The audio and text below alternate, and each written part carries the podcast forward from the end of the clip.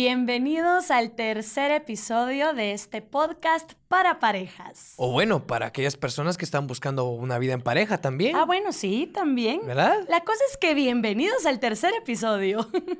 y dándoles la bienvenida a este tercer episodio que tiene un tema, que tiene un título, que tiene un nombre, nosotros le vamos a dar pie a una persona más para que nos diga el título del tema de hoy. A partir de este episodio, los demás, ni David ni yo, vamos a presentar este podcast. No. No seremos nosotros los que presenten el tema de cada episodio, sino que serán ustedes. Vamos a empezar. ¿Cuál será el tema de hoy? Aquí va. Hola, ¿cómo están? Me llamo Lizama, soy de Guatemala y quisiera que hablaran acerca de los vicios de mi pareja. Gracias. Pues chica, qué voz es la de Lizama. De una vez le vamos a conseguir trabajo para que empiece a trabajar en programas de radio y de podcast. Por Dios, Lizama, qué voz es Gracias, de verdad. Hemos decidido que no solo nosotros hablemos aquí al aire, sino que ustedes también. Y en nuestro grupo privado en Facebook, en Pame y David Podcast, así es nuestro grupo privado en Facebook, hemos convocado a todos a que nos manden su nota de voz para que nos digan qué tema quieren escuchar. ¿Cuál es el tema que les llama la atención? Y nosotros no solo vamos a ponerle atención al tema, lo vamos a poner como tema del episodio del podcast, sino también vamos a poner sus audios por inquietudes, cómo incluirlos. Es para que vean que estamos formando una comunidad. Así es. Bueno, bienvenidos. Mi nombre es Pamela Paz. El mío, David Castro. Y juntos somos Pame y David. bueno, ya lo dijo Lizama, vamos a hablar de los vicios en una pareja. Este episodio seguramente va a estar bastante largo porque hay mucho de qué hablar y en este episodio David y yo sí tenemos bastante que contar. Es probable, es probable que se extienda porque no solo Pame y yo tenemos una experiencia cada uno acerca de los vicios de mi pareja, sino también recopilamos de tantas historias fuertes que nos llegaron a nuestro correo, contacto.pameydavid.com, tuvimos que elegir dos porque son bastante cargadas las historias y no podemos tomarlo a la ligera. Ni el tema, ni las historias, ni lo que Jan, nuestro psicoterapeuta de pareja, nos va a aconsejar, ni lo que tenemos que contarles a ustedes. Así es, hay bastante que hablar. Hoy esperamos, en el nombre de Dios, que sea un episodio que nos ayude a todos, ¿verdad? David y yo en nuestro noviazgo pasamos por, por o sea, tuvimos que superar algunos vicios. David tuvo que superar unos vicios, yo tuve que superar también, y de eso vamos a hablar y esperamos que nos ayude a todos a saber cómo manejar este tema y también que más adelante vamos a escuchar a nuestro experto Jan. Vamos a contar primero tu experiencia. Van primero las damas. Aquí me estoy arriesgando y en lugar de sentirme porque hay unos hombres que no entiendo por qué lo hacen de esa forma, que se sienten, se sienten más hombres porque quien toma más o quien asume más riesgos en el término de los vicios se siente mejor que todos los demás hombres. Ah, este es el más callejero, este es el más borracho, este es el que aguanta, que resiste más a esta sustancia. Entonces es una competencia que en ese momento tal vez yo formaba parte en mi ignorancia y madurez, pero que ahora no entiendo fue en el momento en donde empezábamos a ser novios que tú tienes una experiencia que te llegó o te llevó al punto de decir, mi pareja tiene un vicio, ¿qué hago? ¿Qué hago? Ese es el tema. Bueno, em, de una vez te digo que te amo y que lo, que voy a contar es con mucho respeto hacia ti. Yo lo sé, amor, yo lo sé. Y con el propósito de que vean y conozcan que se puede cambiar que se puede mejorar y que ahora el David hermoso que ven aquí, los que nos estén viendo en YouTube, o el David hermoso que escuchan, para los que solo nos están escuchando, no es ni un poquito parecido a lo que yo conocí hace 11 años. Para fines de entretenimiento y de entendimiento, vamos a cambiar la palabra hermoso por apaciguado. hermoso. apaciguado. Sí, para que entiendan, ¿verdad? O dejémoslo en sobrio. Eh, o en sobrio. sobrio porque de repente no están viendo en YouTube, sino que únicamente están escuchando el audio en podcast y se están imaginando a un hombre como Brad Pitt. No. Y no estoy ni cerca de él. Y si ya lo están viendo en YouTube, están viendo que no es un hombre hermoso, pero si es un hombre, les puedo asegurar y lo puedo comprobar y certificar, soy un hombre apaciguado y sobrio. apaciguado. apaciguado. Sosegado, dicen en mi natal pueblo. Eh, cuando llegué a la vida de David, él llevaba una vida bastante, mm, lo voy a decir, alegre. Desordenada. Bueno, una vida bastante desordenada. Era de tomar y tomar alcohol, no solo viernes, sábado y domingo, sino que también de repente lunes, martes, miércoles, ¿verdad? Cuando yo llego a la vida de él, em, empezamos a conocernos, empezamos a, a salir, a platicar, y lo primero que empecé a notar en David fue que siempre, en cualquier salida, primero salíamos y siempre había amigos, ¿verdad? Siempre había... Siempre rodeado de cuates. Cuando salíamos solitos, no pasaba lo que voy a decir ahorita, pero sí cuando salíamos con cuates de David. Siempre tomaba, siempre tenía que tomar y nunca decía no. Venía un cuate y, ay, hombre, apenas llevas tres, otra mano, échate otra. Y David tenía que decir que sí, va, pues va. Jamás lo veía decir no y era de siempre tomar.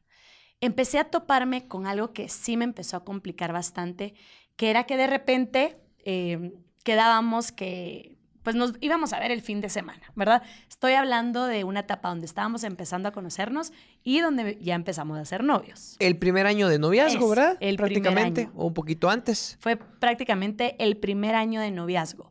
Cuando quedábamos en que nos podíamos ver un fin de semana, de repente yo empezaba a llamar a David y no me contestaba. Después me contestaba y, ay, mire, es que estoy aquí con tales personas, ahí, le, ahí le hablo más tarde. Nos tratábamos de usted en nos tratábamos De usted. Mire, estoy con tal persona, nos hablamos más tarde. Pasaban dos, tres horas, lo volví a llamar como para ver si en algún momento nos íbamos a ver, ¿verdad? Lo volví a llamar y no me contestaba. No me contestaba. Hasta que apagaba el teléfono. O, se apagaba solito, ¿verdad? es lo que yo le dije. Apagaba el teléfono también porque un día me confesó que sus... O sea, tú me dijiste un día, mis cuates me decían, ah, ya te está molestando, Pamela, apaga esa cosa, hombre. No, no estoy negando. Tal vez sí lo hice un par de veces, pero lo que más ocurría es que era tan descuidado y pasaba muchas horas, muchas horas con mis amigos bebiendo o ingiriendo bebidas alcohólicas. Ah que yo ni me preocupaba si mi celular tenía carga o no. Ah, te daba igual si se descargaba. El alcoholismo te lleva a ese punto, sí. en donde ya pierdes noción de las responsabilidades y la realidad.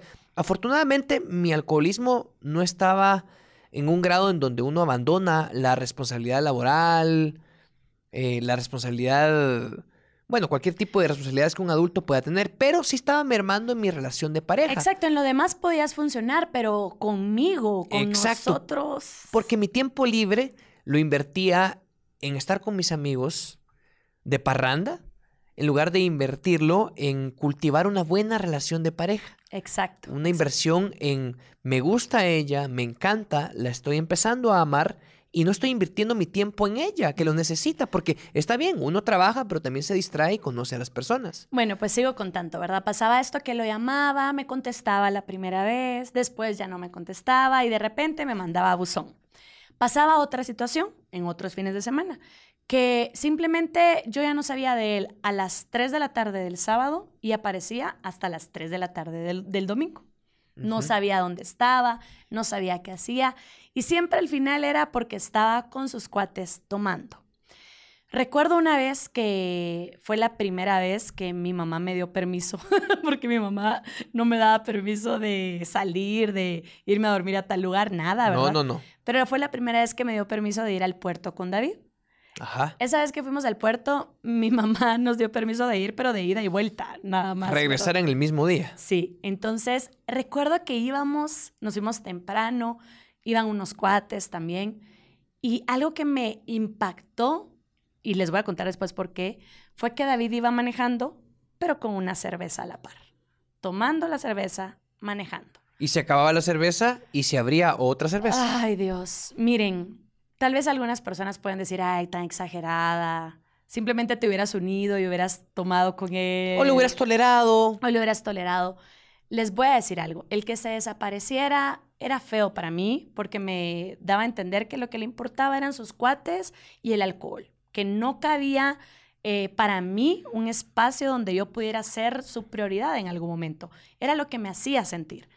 Y aparte, yo vengo de una familia en la que sufrimos mucho el alcoholismo de de alguien, ¿verdad? Sufrimos mucho este tema y yo sí sabía que yo no quería eso para mí. Yo cuando veía a David, miren, yo me imaginaba mil cosas con David. Me encantaba David, lo admiraba, así fue como empezó todo. Admiraba su trabajo en tele, admiraba todo lo que hacía, su forma de hacer personajes, todo lo admiraba. Y cuando empiezo a notar el tema del alcohol en su vida, ¡oh! me dolió tanto porque yo sabía que lo que viví de niña con el tema del alcoholismo en la casa, yo no lo quería volver a pasar. Sí. Y entonces lo veía como, ah, la gran, pudo haber sido el hombre perfecto y todo, pero, bueno, no perfecto, nadie puede ser perfecto, pero dije, puede ser el indicado, pero tiene el tema del alcohol y esto no lo puedo tener en mi vida porque ya lo pasé de niña y no quiero volverlo a repetir. Entonces, en mi caso, pasamos un año más o menos que David se enojaba también así como, ay Dios, ¿verdad? Tan exagerada, ay, estoy con mis cuates, estoy aquí, estoy allá. Hasta que en diciembre le dije, ya no puedo seguir con usted. Empezamos a ser eh, novios en mayo y estamos hablando de esta plática que en diciembre, y había otras razones también, pero en diciembre ocurrió esta plática. Sí, en diciembre, en diciembre ocurrió esta plática, han ocurrido muchas más cosas que después vamos a decir, pero estábamos viendo la posibilidad de arreglar la relación. Y yo le dije, no puedo estar con usted. No puedo porque usted para mí ahorita es sinónimo de alcohol. Verlo a usted es como ver que siempre en mi vida va a estar metido el alcohol y no quiero eso porque he visto lo que provoca el alcohol en las familias. En las familias. Y no lo quiero volver a vivir y no lo voy a querer. Nunca, nunca. Entonces cuando yo le dije a David que no podía, estábamos tratando de arreglar la relación por muchas circunstancias que no solo era esto, cuando dije que yo no podía con eso, ahí fue donde David me dijo, me vio a los ojos, esto no había pasado, me vio a los ojos, me agarró la mano y me dijo, voy a cambiar. Créame que voy a cambiar, voy a trabajar en este vicio. Tal vez nunca nadie en, en otros noviazgos te había dicho esto, ¿verdad? Sí, me lo habían dicho. Ah, sí te lo habían dicho. Sí, por supuesto. Ah. Era tema de discusión en cada noviazgo no, pero así que que ya no podían seguir contigo. Me lo dijeron. ¿Sabes cuál es el problema de cada una de las exparejas? ¿Cuál? Que lo seguían tolerando. Ah. O ya no puedo. O sea, te decían ya no, ya no, pero seguían contigo. Exactamente. No tenía Entonces decían ya no, ya no, ya no, con la esperanza de va a cambiar. No, hombre, ya el último fin de que tomo. De repente mi promesa no era tan enfática como la que te hice a ti. Pero no, hombre, vas a ver que voy a cambiar. Y el otro fin de semana otra vez estaba ebrio. U otra vez había ingerido bebidas alcohólicas. Entonces, y al momento de tolerar, esto es como la violencia intrafamiliar. Eh, viene el esposo o la esposa, ¿verdad? Y le pega al marido o le pega a la esposa. Y viene y le se disculpan, ¿verdad? Una está a punto de irse a la casa con su mamá o irse de ahí porque le pegaron. Con toda razón, por supuesto. Y le dice el esposo de rodillas, llorando, te prometo que no te vuelvo a poner una mano encima. Y ella se queda. Con el hecho de quedarse, ya le da la pauta de me va a volver a perdonar. Le va a volver a pegar y él va a pensar, me va a volver a perdonar. Lo mismo pasaba con el alcohol, en mi caso. Era un problema constante, pero tú sí me pusiste un ultimátum. Y la verdad es que se estaba armando, estábamos formando una relación tan bonita y gracias a Dios eh, estábamos entrando en un proceso de madurez en donde yo quería cada vez algo más serio con Pame, en que cuando yo me comprometí con ella a no volver a tener esa vida descarriada, como decimos aquí en Guatemala, lo estaba haciendo en serio. Y empecé a hacer un esfuerzo fuerte en cambiar. Sí. O sea, no fue una promesa tirada al aire. No, porque fue algo bien fuerte. O sea, fue un momento bien fuerte en el que le dije, mire, eh, usted, yo lo puedo amar mucho, quiero estar con usted. O sea, puede estar en mí esas ganas, pero está el alcohol. Entonces, esto me hace decirle, no, siga con su vida, yo sigo con la mía, pero yo no puedo, no puedo tener a alguien que el alcohol sentía yo que era como lo mismo que yo.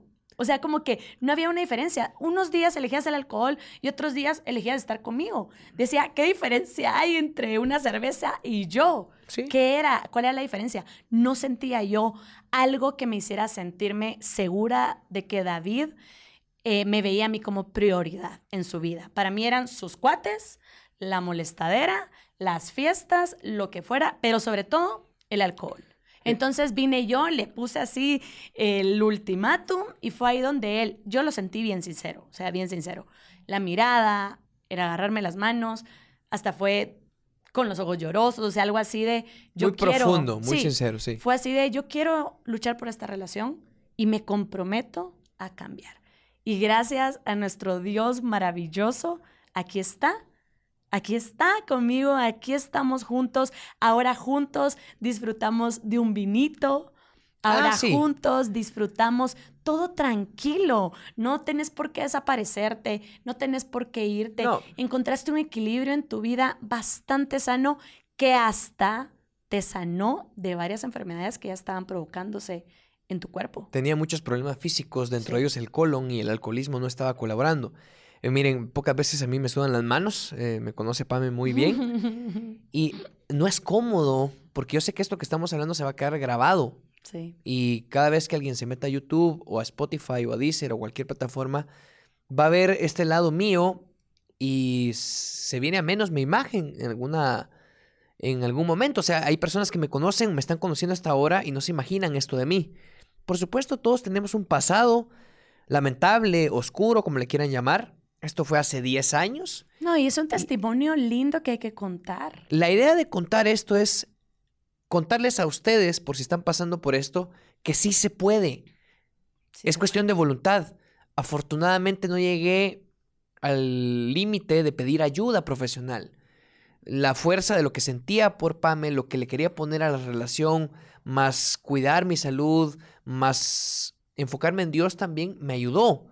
Sí. Pero en la mayoría de los casos es necesario o una ruptura o ayuda profesional. Ya vamos a ahondar en esto, pero sí lo que contamos, Pame contó algo superficial, porque realmente yo antes de conocerla estaba hundido aún más fuerte en el alcohol. No, yo estoy contando mi parte, gracias Sí. a Dios. Yo no estuve en esa parte tan fuerte que tú tuviste con el alcohol, ¿verdad? Y, y aún así era fuerte para ti. Y, Uy, y sí. tienes razón, no te debato nada. Todos los argumentos que pensabas acerca de él cree que es más importante el alcohol que yo. Es lo que pensabas y es lo que yo te daba a entender con mis señales y con mis actitudes. Sí. Sabemos que hay problemas más drásticos de alcoholismo en la casa, donde aquí en Guatemala decimos "Aga- agarra furia a la gente, por ejemplo. Agarrar furia es pasa cuatro días tomando sin parar y no va a trabajar y no ayuda en la casa y se echa a la perdición en el alcoholismo de una manera completa y rotunda. Sí. Y estos problemas que sabemos que existen porque los leímos, ustedes nos escribieron y porque los hemos visto y como dice Pame, ella lo vivió y yo también lo viví en alguna parte de mi hogar, tenemos la solvencia para hablar de esto, pero esto fue relacionado a mi vicio. Exacto. Y por supuesto, no solo fue de ese día, hablamos, él se comprometió, él tuvo que dejar todas las salidas con sus amigos, todos sus amigos me odiaron hasta... Por unos meses. o- no, años, amor, Bueno, sí, por unos años algunos. Ocho años después vino un cuate, o siete años después vino un cuate y me dijo, me caíste re mal porque me quitaste a mi compañero de fiestas. Pero ahora te lo agradezco, me dijo, porque lo veo así y digo, valió la pena que él ya no fuera mi alero, como le decimos aquí en Guatemala, ¿verdad? Entonces, por supuesto, uno arriesga cosas, pero ¿cuál es la prioridad? ¿Cuál es la prioridad? Tu vida primero. Sí. O sea, uno vida. metido en el vicio del alcohol, por supuesto que puede tener un accidente, puede tener una enfermedad, pueden venir muchas Y una cosas. quiebra económica también. Una quiebra económica también. Se gasta mucho dinero en Primero era por ti. Sí. Y después David me dijo, yo en usted veo a alguien con la que quiero hacer familia. Entonces, voy a luchar por esta relación y yo le agradezco que esas ganas de querer tener una relación conmigo lo hicieran luchar por dejar este vicio. Pero con todo esto que les decimos, dejar las fiestas, hablar claro, yo le dije, no quiero esto en mi vida, ahí fue donde David dijo, bueno, a echarle ganas y a salir de este vicio. ¿Qué es un vicio? Un vicio no es solo agarrar una fila de cervezas y alcoholizarse. Un vicio es aquel mal hábito que no se puede controlar y que hace que una persona se disminuya en cuanto a integridad personal, mental y física. Ese es un vicio. Un vicio puede ser, pueden ser los videojuegos. También. Un vicio puede ser las drogas, por supuesto. Sí. Puede ser el cigarrillo, los cigarros. Un vicio puede ser el celular. Un vicio puede ser hacer ejercicio. Un vicio puede ser hacer más ejercicio de lo que tu cuerpo tiene o necesita que hacer, ¿verdad? Un vicio puede ser la pornografía. También. El sexo puede ser un vicio, masturbación, un montón de vicios que tienen que ver con los seres humanos y que dañan no solo a la persona directamente porque tiene un vicio, sino también dañan a su pareja o a su vida en pareja. Aquí no se trata de venir a acusar al otro ni a dejarlo en mal. Todos tenemos eh, un lado oscuro o tuvimos un pasado que puede ser un poco, un tanto lamentable. Cuando dijimos que en este caso de los vicios de la pareja teníamos las dos experiencias, no nos referíamos a experiencias de otras personas, nos referíamos a experiencias de nuestra relación de pareja, de Pame conmigo. Exacto. ¿Verdad? Exacto. Pame tuvo ese lado mío del principio de la relación y yo batallé con un vicio menos escandaloso, menos peligroso, pero que si se prolonga por más de cinco años, puede ser perjudicial, no solo para Pame en ese entonces, porque vamos a hablar de algo de Pame, sino también para la pareja. Mi objetivo a mí me cuesta mucho porque yo no quiero... Yo quiero que seas sincero, yo siempre te lo digo, tú sé sincero, yo quiero que la gente sepa la realidad de todo y que sepa que uno ha tenido que trabajar con varias cosas. No quiero que te veas mal, nunca. No quiero que alguien vaya a cambiar la perspectiva que tiene de ti, sobre todo ahora que que estás en una versión muy linda de ti, en tu mejor versión de ti, en todo sentido, física, mental y espiritualmente. Gracias, amor. A pesar de todo, ¿verdad? A pesar de todo. Eh, pero desde que conocí a Pame, hasta hace un tiempo, no muy largo, Pame mm, ha sido muy fanática de la tecnología, de lo digital. Primero era del celular y las conversaciones con su círculo de amigos, con sus conocidos, y luego cuando ya llegó y explotó el tema de las redes sociales, también se volvió muy fanática a las redes sociales. No estoy cayendo en el vicio, pero lo estoy conjuntando para que llegue un vicio. El consumo de las redes sociales de nueve años, diez años para la fecha, pasó de una computadora para el celular, para los smartphones. Y Pame tenía un smartphone y tenía todas sus redes. Pame en Guatemala era una referente de las redes sociales.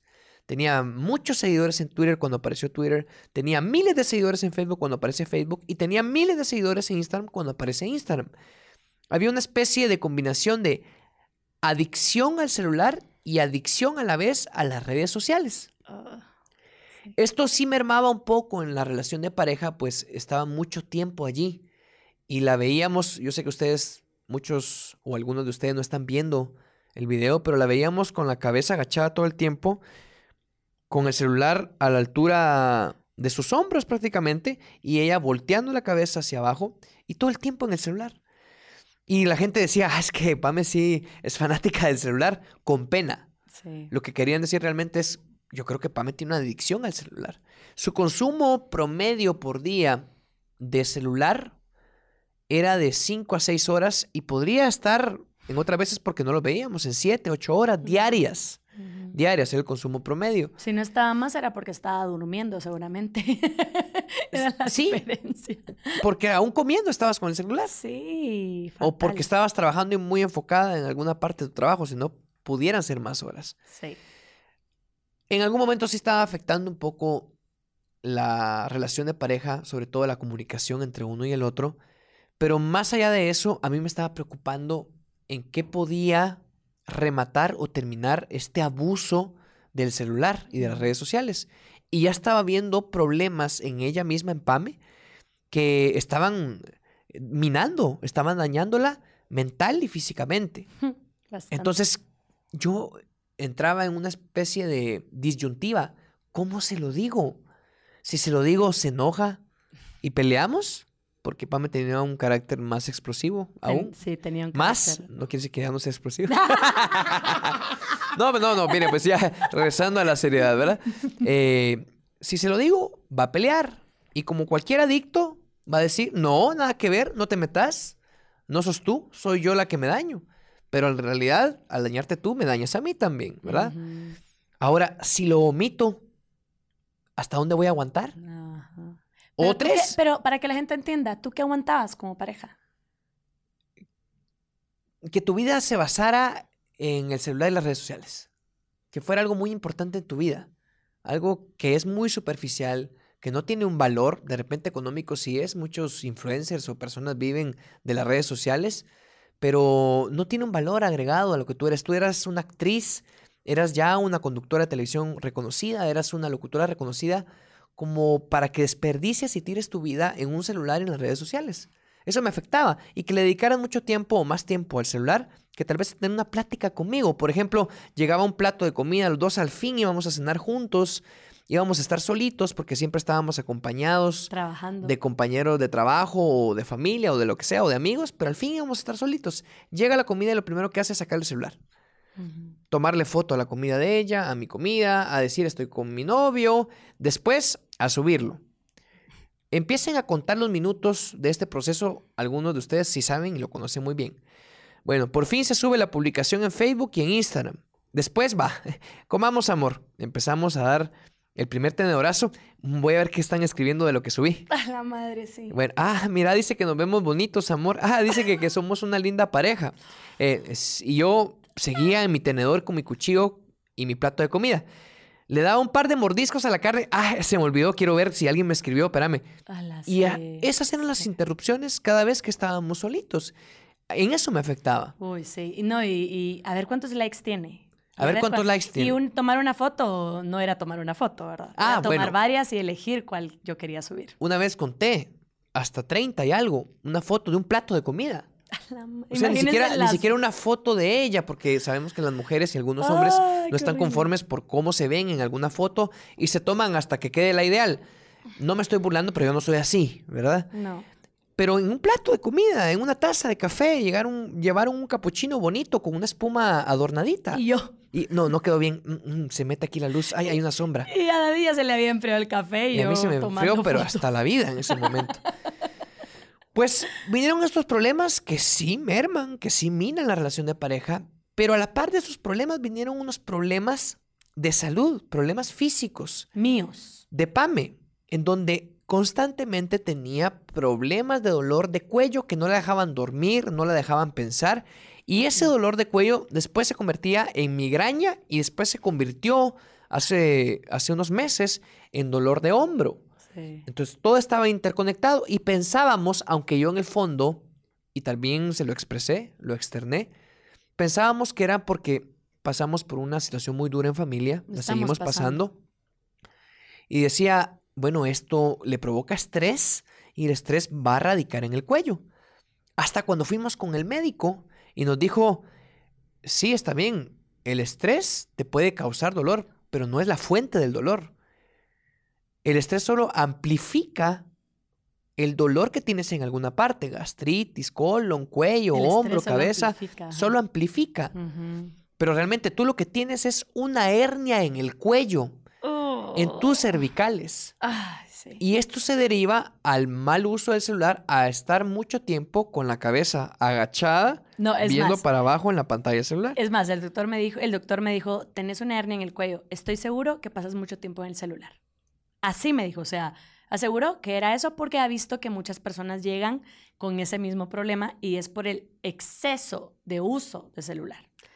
Entonces, a diferencia de Pame, de que les contaron, les contó a ustedes que cuando yo tuve un vicio me enfrentó, me encaró, me puso un ultimátum, a diferencia de Pame, yo de acuerdo a mis características, a mi carácter, lo que hice fue contarle las consecuencias del abuso o de la adicción al celular y las redes sociales. Le decía, cada vez que se metía a las redes sociales y encontraba algo que no era satisfactorio, la deprimía, le daba bajón, se ponía de malas, de mal humor y remataba con otras cosas porque estaba viendo las redes sociales y hay estudios que dicen que las redes sociales pueden causar ansiedad y pueden generar depresión en las personas porque lo que están viendo allí no lo tienen. Entonces, Pame, muchas veces que estaba metida en el celular o en las redes sociales, caía en ese cuadro de mal humor, de depresión o ansiedad. Entonces le decía, mira, amor, porque ya nos atábamos de tú o de vos, eh, no estés todo el tiempo allí, te hace mal, o sea, te hace mal a la mente. O estaba mucho tiempo en el celular y yo había controlado que llevaba más de una hora continua en el celular, le decía, te va a doler el cuello, amor. Así empezó a decirme, te va a doler el cuello. Te, va a doler el cuello, Y, esto puede parar en algo peor. Entonces, para un poquito, o hagamos una cosa, o empieza a verlo de otra forma. Hasta eso le decía. Sí, sí, me decía, subite el celular. Bueno, la cosa es que David siempre así, ¿verdad? Como te va a doler el cuello y al inicio me molestaba. La verdad que sí me enojaba. Yo decía que me deje, yo quiero estar en el celular, yo quiero ver mis cosas, que me deje, que me deje. Y varias veces le alegué. Sí, le alegué. Sí. Pero no se me olvida un día que llegué con David llorando, llorando, llorando. Y me dijo, ¿qué pasó? Y le dije, no sé, solo quiero llorar, quiero llorar, quiero llorar. Y empezaba a llorar y empezaba a llorar. Y David, ¿pero qué pasó? ¿Qué pasó, muñequita? Porque así me dice, ¿qué pasó, muñequita? No sé, pero me siento muy mal. Y me dijo David, y esto fue como, ¡pum! Explotó mi cabeza, ¿verdad? Me dijo David, ¿estabas en el celular viendo redes sociales? Así, y justo. Pasé como tres horas continuas. continuas viendo otras vidas que me hicieron compararme y que me hicieron decir, ¿por qué yo no tengo esto? ¿Por qué yo no soy así? ¿Por qué yo no me veo así? ¿Por qué? Y miren, llegué a llorar y a llorar. Y me decía David, ¿por qué? O sea, no, tenés todo aquí. Y empezó a hacerme mi, mi terapia, ¿verdad? No, y a, hablarle de las bendiciones que, tiene o que tenemos. Yo ahí todavía no estaba metida con Dios, ahora ya, ¿verdad? Ahora ya lo conozco y sé que con Él tengo todo y mi familia, pero me afectaba demasiado, demasiado. Y ahí fue donde yo dije, ay, sí, sí, si hoy me muero, fue lo que pensé, si hoy me muero, me voy a ir pensando, madre, lo último que hice en las últimas horas de mi vida fue estar en el celular. Y fue porque sí me sentí muy mal. o sea, yo toqué fondo emocionalmente hablando por el tema de mi adicción, que era adicción al celular y las redes. Que ahora no se está considerando como un vicio, pero muchos psicoterapeutas, muchos psiquiatras, muchos expertos en la medicina humana ya lo están poniendo como un vicio, o por lo menos el celular y las redes sociales como un generador de problemas mentales y físicos en las personas. Esto va a ser ahorita como el cigarro, lo platicábamos, ¿verdad? El cigarro en los 50, 60 era muy común que todo el mundo fumara en interiores, ah, que todo el mundo fumara por todos lados. 20 personas fumando en un cuartito era normal, ¿verdad? era hasta gracioso, es más, era una moda, el que no fumara estaba fuera, fuera. estaba out. Out. hasta que empezaron a mostrarse los estudios clínicos del daño que hacía el cigarro o el cigarrillo en las personas, empezaron a prohibir y a delimitar el uso del cigarrillo y ahora ya ven ustedes a menos fumadores. Hay muchas personas que no fumamos, pero que hace 30, 40 años tú y yo fuéramos fumadores porque todo el mundo lo hacía, era algo normal. En unos años sí se va a catalogar esto como un vicio. Entonces, ya les contamos nuestras experiencias con los vicios en la pareja, que gracias a Dios no son temas tan extremos. En mi caso, para terminar, sigo trabajando en esto. Sí, ah, no, pero hay un cambio significativo, amor, y te felicito. Mm. Lo platicamos juntos, lo vimos con un especialista, agarramos lecturas, tú tomaste lecturas y videos acerca del abuso del celular, te metiste a, cuestiones espirituales con Dios, entonces sí. estás trabajando muy fuerte. Y ahora cuéntales, tenías un consumo promedio diario de celular de siete horas casi por día. ¿Ahora? A la gran hora tal vez me parece tres horas. De esas tres horas, yo le digo. Cuatro, tal vez. de esas tres horas, ve cuestiones de la Biblia en su celular, ve algunos videos de personas expertas o por lo menos con una buena teoría filosófica cristiana. Entonces sí consume. Mucho de las tres horas tienen que ver con su consumo acerca de Dios. No son cosas banales como estar tres horas seguidas en Instagram y cuatro más en Facebook. Exacto, ya es más productivo mi tiempo en las pantallas, ¿verdad? Pero bueno, esta fue nuestra experiencia, ya les contamos, yo puse un ultimátum y David tuvo que hablarme de mis consecuencias, de mi vicio, para que en el nombre de Dios pues se pudiera trabajar todo. Y gracias a Dios aquí seguimos a punto de cumplir en unos meses 11 años de estar juntos. Entonces sí se puede, ¿verdad? Por eso es que lo contamos. Sí se puede trabajar, buscar la forma de ayudar a tu pareja, pero también de decirle, no voy a aguantar esto tanto tiempo. Llegó la hora de ponernos extremos. Ah. Nuestros temas fueron hasta algún punto ligeros o livianos. Bueno, ahorita no nos vamos a ir todavía al tan extremo. No, vamos, vamos increciendo. vamos, a... vamos a subirle un grado a los temas de vicios en pareja. Sí. Y ustedes nos mandaron historias y correos vamos a cuidar, aunque no nos digan, vamos a cuidar, por supuesto, su nombre, el anonimato, porque son temas muy íntimos y son muy fuertes. Vamos a leerles el primer correo de una de las historias que nos llegó. Todo lo que recopilamos es por medio de nuestro grupo privado en Facebook, que es Pame y David Podcast. Ahí siempre les decimos, mándennos correo a contacto.pamedavid.gmail.com para que sean parte del siguiente episodio. Entonces, de ahí es donde se recopila todo. El primer correo dice así. Les cuento que yo me casé a los 32 años pensando en que había encontrado al hombre ideal para mí. Sí sabía que se echaba los traguitos, pero no a qué grado y qué nivel de adicción tenía. El problema lo empecé a vivir cuando ya empezamos a vivir juntos. Cuando salíamos y tomábamos, él no podía parar. O sea, nos íbamos a casa y él en la casa tenía que seguir bebiendo. Yo empecé a decirle que eso estaba mal, que buscáramos ayuda y él nunca aceptó su problema. Aparte, ahora pienso que no solo era problema de alcohol, sino de drogas también. Eso no lo pude confirmar, pero sí me parecía extraño que a veces estaba súper borracho y a las horas nítido. Podría ser. Él no duraba en los trabajos porque faltaba mucho y yo no me enteraba hasta que en su último trabajo me llamaron dos veces para decirme que cómo estaba él, porque él se había reportado enfermo. Y nosotros ese día habíamos salido juntos de la casa para irnos a trabajar, saber a dónde se iba a meter. Ah. Por la falta de trabajo, empezó a robarme mis joyas, ah. dinero, ropa, zapatos.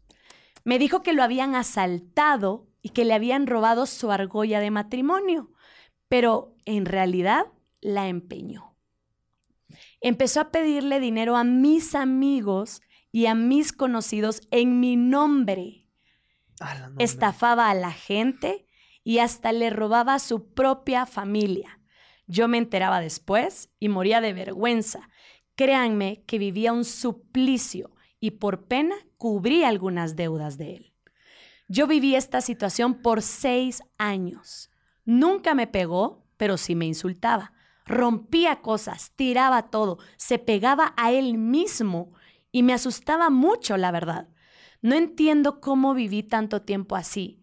Incluso un día me avisaron que estaba tirado en la calle. Tuve que ir a recogerlo. O sea, de verdad, era una mala vida. Entendí que uno realmente conoce a la pareja cuando vive con ella. Yo me preguntaba por qué la mamá nunca me contó cómo era él, pero ahora entiendo que ellos sintieron un alivio cuando él salió de su casa, porque ese comportamiento ya lo tenía desde antes de ser mi novio. Pero les puedo decir que uno no es el obligado de cambiar a las personas. Hay un límite para tratar de ayudar a alguien a que salga de su adicción. No es justo que uno se tenga que hundir con una pareja que no quiere salir adelante. Qué duro. Uh, nos, sentimos un montón. Eh, primero le agradecemos a esta persona que nos escribió. Gracias. Se entiende que es mujer. Yo hasta ni vi el nombre, ¿verdad? Pame es la que recibió el correo. Le agradecemos bastante porque sí nos sirve que estas historias que escuchamos acá las escuchen los demás para que empiecen también a decir, o a comparar sus vidas. Yo estoy Creo que se metió un sonido de mi correo, perdón. Sí. Tenía aquí el sonido. perdón. Pero no pasa nada. A lo que voy es que estas historias nos sirven para saber en dónde estamos ubicados y qué se puede hacer y qué no se puede hacer, o simplemente nos sirven por el morbo de escuchar hasta dónde llega la humanidad, ¿verdad? Ah, que les digo algo, este caso que leyó Pame es algo muy común aquí en Guatemala y me imagino que en Latinoamérica también. Esto es algo que se podría decir que pasan siete de cada diez parejas. Mm. El tema del alcoholismo, donde se llegan a esos puntos. Tenemos a Jan. Ah, sí. Es el momento de escuchar a Jan, que él tiene mucho que aportar sobre este tema. Que hace referencia a, un correo. A lo que acabamos de escuchar. A lo que acabamos de escuchar. Así es. Entonces, escuchemos a nuestro psicoterapeuta familiar de cabecera, Jan mis queridos Pam y David, y buenas tardes a todas las personas que nos escuchan. El tema de hoy es un tema bastante interesante, vicios en la pareja. ¿Qué hago? Muchas parejas, muchas relaciones interpersonales, matrimonios, incluso en la etapa de noviazgo, se destruyen a causa y por razón de los vicios. Un vicio es repetir descontroladamente un hábito y ese hábito se convierte en el centro de tu ser, de tu pensamiento y de tu vida. Es como tu centro de acción. Los vicios tienen cinco campos de acción. El primero afecta la sociedad, segundo afecta la salud porque obviamente se deteriora. El tercero pierde rendimiento, facultades y se ve impactada tu ámbito laboral. El cuarto, tu estado de ánimo cambia y pues las personas que viven contigo en tu entorno familiar sufren y se destruye la familia. Y el quinto, la economía, porque cuando le restas a tus prioridades por enfocar esos fondos o esos recursos a un vicio o un hábito recurrente, pues obviamente tu economía se deteriora. Me llama mucho la atención el correo electrónico de la señora que tiene siete años, que tiene dos hijos, uno de cinco, uno de dos, y que su esposo está esclavo del cigarrillo, del alcohol, incluso al límite de no llegar a dormir. Esto hacen los vicios. Los vicios transforman tu vida y tu forma de vivir y pues obviamente se sale del molde porque tu interés es ese los vicios. Entonces, respondiendo a la pregunta, ¿qué hago? ¿Qué hacer? A esta señora que pregunta, ¿qué hago? Estoy desesperada. Claro, tiene que estar desesperada. Sus hijos tienen que estar desesperados. Su entorno, su familia, su mamá, su papá, todos tienen que estar desesperados. Porque cuando una persona vive esclava de un vicio, obviamente no es libre. Ahora, ¿qué se puede hacer? Desde un punto de vista científico, terapéutico, les puedo decir, existen varios tratamientos. El primero es la terapia cognitivo-conductual, el segundo que les puedo decir la terapia de estímulo motivacional y una tercera opción les puedo hablar de psicoterapia familiar. Y realizar estas terapias hay técnicas y subtécnicas que se pueden realizar dentro de estos tratamientos como una puede ser la técnica de bloqueo de pensamiento, otra puede ser eh, una, esa la utilizo yo mucho, y la técnica de choque. Pero hablando un poquito más de qué se puede hacer, lo primero que usted tiene que hacer, la persona que está en un vicio o la persona que convive con alguien con vicios, lo primero que tienen que hacer es identificar su amor propio, amarse a sí mismo, querer y amar la felicidad y amar la paz. Porque no pueden recibir un tratamiento y no pueden buscar ayuda si no quieren hacerlo. Se los he dicho en varias oportunidades. Las personas pueden solucionar sus problemas y todas las personas pueden cambiar si quieren. Eso es muy, pero muy importante. Obviamente, para llevar un proceso terapéutico hay que estudiar el caso, hay que identificar el problema, hay que emitir un diagnóstico, hay que identificar un tratamiento y hay que realizar una terapia. ¿Qué es una terapia? Es someter a una persona a estímulos y respuestas para lograr el equilibrio emocional, para que puedan tener equilibrio emocional. ¿Qué pueden hacer? Busquen ayuda. Señora, le recomiendo, busque ayuda cuanto antes. No solamente por su esposo, sino también por usted y por sus hijos. Yo no quiero ni imaginarme el futuro de sus hijos y no quiero ni imaginar el futuro suyo. Entonces, ámense a sí mismos, ámense ustedes y amen a su familia, amen a sus hijos y busquen ayuda, porque todas las personas pueden cambiar todo tiene solución.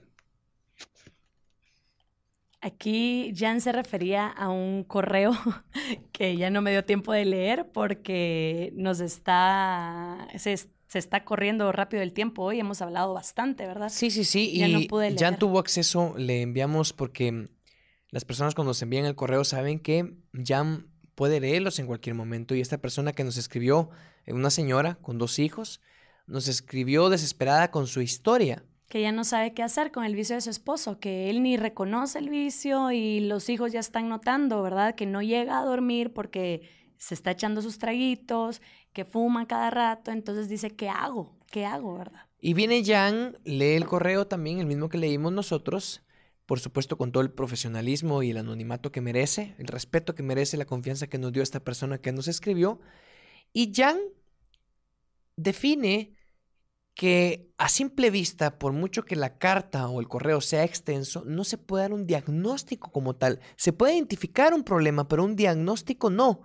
Entonces, si ustedes se sienten identificadas o identificados con el correo que tú leíste, con la referencia que hacía Jan acerca del alcoholismo en el hogar, en donde el esposo toma, llega a vender todo por el alcoholismo, deja el trabajo, maltrata a los hijos o los hijos notan el alcoholismo, vayan y busquen ayuda terapéutica.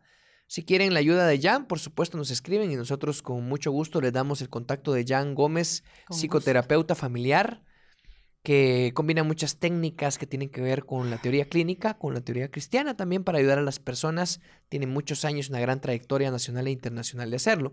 Pero a lo que voy es, no solo es mi esposo es alcohólico, mi esposa es drogadicta, mi esposo es adicto a los juegos o ludópata, sino también buscar ayuda, no tanto la persona que tiene el vicio, sino nosotros o las otras partes, la pareja que no tiene el vicio y que al final se convierte en un cuidador o consentidor, porque allí siguen las personas, tienen que recibir ayuda. Tienen que recibir ayuda y yo creo que ya no nos da tiempo de, de más, ¿verdad? Por lo que llevamos de tiempo. Hay un segundo correo. Vamos a leer el segundo correo. Sí, a mí me gustaría leerlo. Sé que nos extendimos un poquito, ya llevamos eh, bastantes minutos, pero este segundo correo tiene una historia bastante fuerte. Una historia que, que nos va a impactar, pero también nos va a ayudar a que nosotros definamos si tenemos que buscar ayuda si estamos pasando por esto. Si ustedes están pasando por esto, escuchen la siguiente historia. De nuevo, gracias por la confianza, porque quien nos escribió es una persona quien tuvo confianza en que vamos a cuidar su anonimato. El siguiente correo dice así. Él y yo, hablando de su pareja, ¿verdad? Él y yo llevábamos mucho tiempo juntos cuando de una forma muy fea me enteré que tenía problemas con las drogas. Me movió el mundo y me dejó helada. Él, la persona que yo tanto amaba, usaba crack. Fue un golpe durísimo que tratamos de sobrellevar. Él con mucha vergüenza y yo con mucha angustia. Después de varios intentos fallidos, deudas, mentiras, dolor, yo sabía que debía salirme de la relación. Era lo correcto. Pero ¿cómo iba a dejarlo si él realmente estaba intentando salir de su vicio? Fue después de mucho tiempo, de buenos ratos y recaídas, que entendí que él no cambiaría y decidí decirle hasta aquí, que iba a darle una última oportunidad, pero que sería la última y que él debía cambiar por él y por sus hijos. Esa fue la última vez que hablamos del tema, porque ahora, gracias a Dios, gracias a su bondad y su misericordia y al amor y a la comprensión que Dios me brindó para darle a Él, él no volvió a tener ese terrible vicio. Dios nos ha brindado un hogar sólido, lleno de amor y bendición. Por supuesto que como cualquier pareja tenemos problemas, pero para la gloria de Dios ya no son de ese tipo. Cuando estamos hablando de vicio de este tipo, que tienen que ver específicamente con las drogas sintéticas, con el consumo de estupefacientes que van más allá del alcohol, que son altamente adictivos y también más peligrosos para la salud, y para la relación de pareja o para un hogar, estamos hablando que alrededor de ese vicio ocurren un montón de cosas negativas. El peligro, no solo el peligro de la salud, el peligro en la calle, en donde se consiguen este tipo de estupefacientes. Rodea a este vicio un montón de aspectos demasiado peligrosos. Agradecemos de nuevo la confianza, Gracias. pero tiene un caso de éxito. Lo platicaron. Le puso otra vez a ella un ultimátum.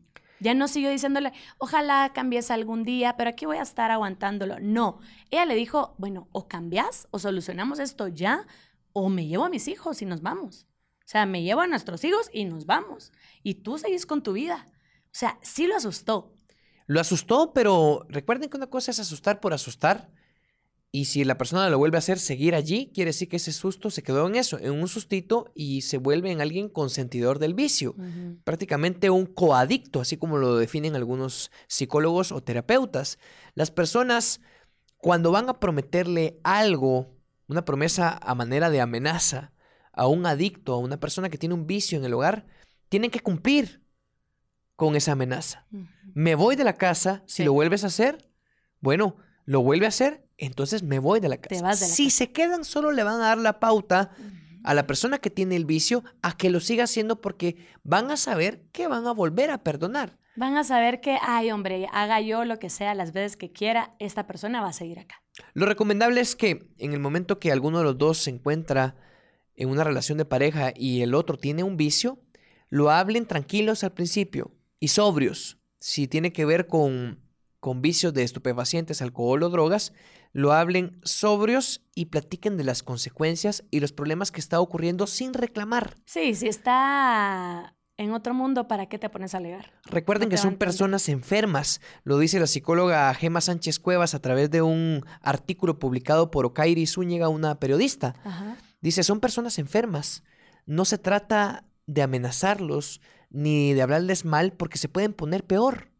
Por mucho que sea un vicio que ellos se consiguieron, que es decisión de ellos, ya son adictos a algo. Entonces no se trata de hablarles mal, se trata de mostrarle las consecuencias, de mostrarle los peligros, de hablarle los problemas que está ocasionando. Dice también, digan la verdad, lo que les decía, no mientan, no digan cosas que no van a cumplir y que no caigan en el juego de las promesas, porque el adicto, el que tiene el vicio, dice, te prometo que es la última vez que lo hago, te lo prometo. Y lo que hacen es que en el momento que lo vuelven a hacer y su pareja los perdona, van a decir, siempre me va a perdonar y van a caer en lo mismo. Hay vicios que cuesta que la pareja acepte como tal y que uno de los dos esconde. Por ejemplo, está la esposa y su esposo es un borracho, es un alcohólico, perdón que lo diga de esta forma, ¿verdad? Y ante la sociedad y la familia es que mi hija, yo creo que fíjate que tu esposo tiene problemas con el alcohol. No, mamá, él se lo toma fines de semana. Ella sabe por dentro que hay un problema de alcoholismo en su hogar y trata de mentirse a sí misma y mentirle a los demás. Qué difícil cuando ni siquiera la otra persona, que no es la del vicio, reconozca que hay un vicio. Ahí te estás convirtiendo en coadicta. Estás solapando la adicción. Y oh. tarda hasta dos años a veces en detectarse que hay una adicción en el hogar y tarda aún más una rehabilitación, si es lo que quieren, como dijo Jan. Está en cada uno saber que tiene que cambiar. Sí. Bueno, hay que cuidar ser una coadicta o un coadicto, que prácticamente está solapando a la, a la otra persona y que esto no va a llevar a la pareja a nada, a nada. Se van a quedar ahí disimulando, simplemente actuando ante la sociedad que la relación está bien. Entonces, ¿qué hay que hacer? Platicarlo primero Sí. Vimos que en los casos que nos escribieron los correos, bueno, en el último caso que leíste, el que recién leíste, hubo una plática profunda con amenazas serias. Y a través de esa plática y con la ayuda de la búsqueda espiritual, en este caso la búsqueda de Dios, pudieron solucionarlo. Nuestros casos, cada uno tenía un vicio. Pame con las redes sociales y celular y yo con el alcohol. Lo platicamos y lo resolvimos. Esto fue hace mucho tiempo. Llevamos, gracias a Dios, 10 años juntos y estamos por cumplir en marzo 3 años de casados. Llevamos casi 11 años juntos. Vemos que platicando se puede lograr a un término y se puede solucionar. Sí. Pero lo ideal es ir con un especialista. Así que juntos con un especialista lo trabajen. Eso es lo ideal. Ustedes no son profesionales en el tema para saber cómo aconsejarle al otro que no puede dejar el vicio. Es que es algo, como decía David del documento, ya está enfermo. O sea, nos enfermamos realmente, de la mente, de, de todo, nos enfermamos y ya no sabemos qué hacer y no sabemos cómo salir. O sea, sí es una necesidad que es difícil quitarla y hay que trabajarla con profesionales nada más. Únicamente, si hay una enfermedad, la única persona con potestad para quitar la enfermedad es un especialista en esta enfermedad. Punto. Si tu pareja tiene un vicio, logra aceptarlo, detectan que hay problemas en el hogar por ese vicio, pero esta pareja, esta persona que tiene el vicio, está renuente a tomar una terapia o a recibir ayuda, Es el momento de retirarte y como dijo Jan en el audio que escuchábamos, hay que tener un nivel de amor propio, de autoestima, de hay, quererse. Hay que elegir su paz, ¿verdad? Elijan, elegí tú que nos estás escuchando tu paz. Y tu paz definitivamente no va a estar en la persona que no tiene ganas de salir de ese vicio, que no tiene ganas de superar ese vicio. Si tú ves que sí, que lo está intentando, pues inténtenlo juntos, busquen ayuda profesional. Sí se puede. Yo quería contar el tema del alcohol con David, porque sí se puede. La mayoría dice, no puedo, ya tengo cuarenta y tantos, ¿cómo voy a poder dejarlo? Se puede, a cualquier edad, solo hay que querer hacerlo, como dijo Jan.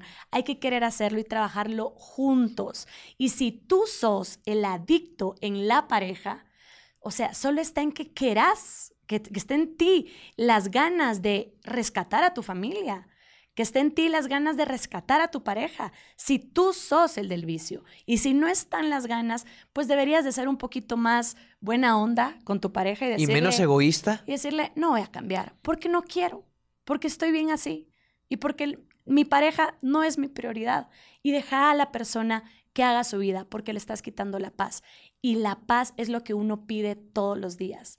Es lo único que necesitamos para poder vivir bien. Esa paz que tú, que no quieres salir del vicio, no se la puedes dar a tu pareja. Busquen ayuda, ténganse amor propio. Este es tan solo un tema introductorio a otros temas que tendrán que ver con los vicios en pareja, por supuesto.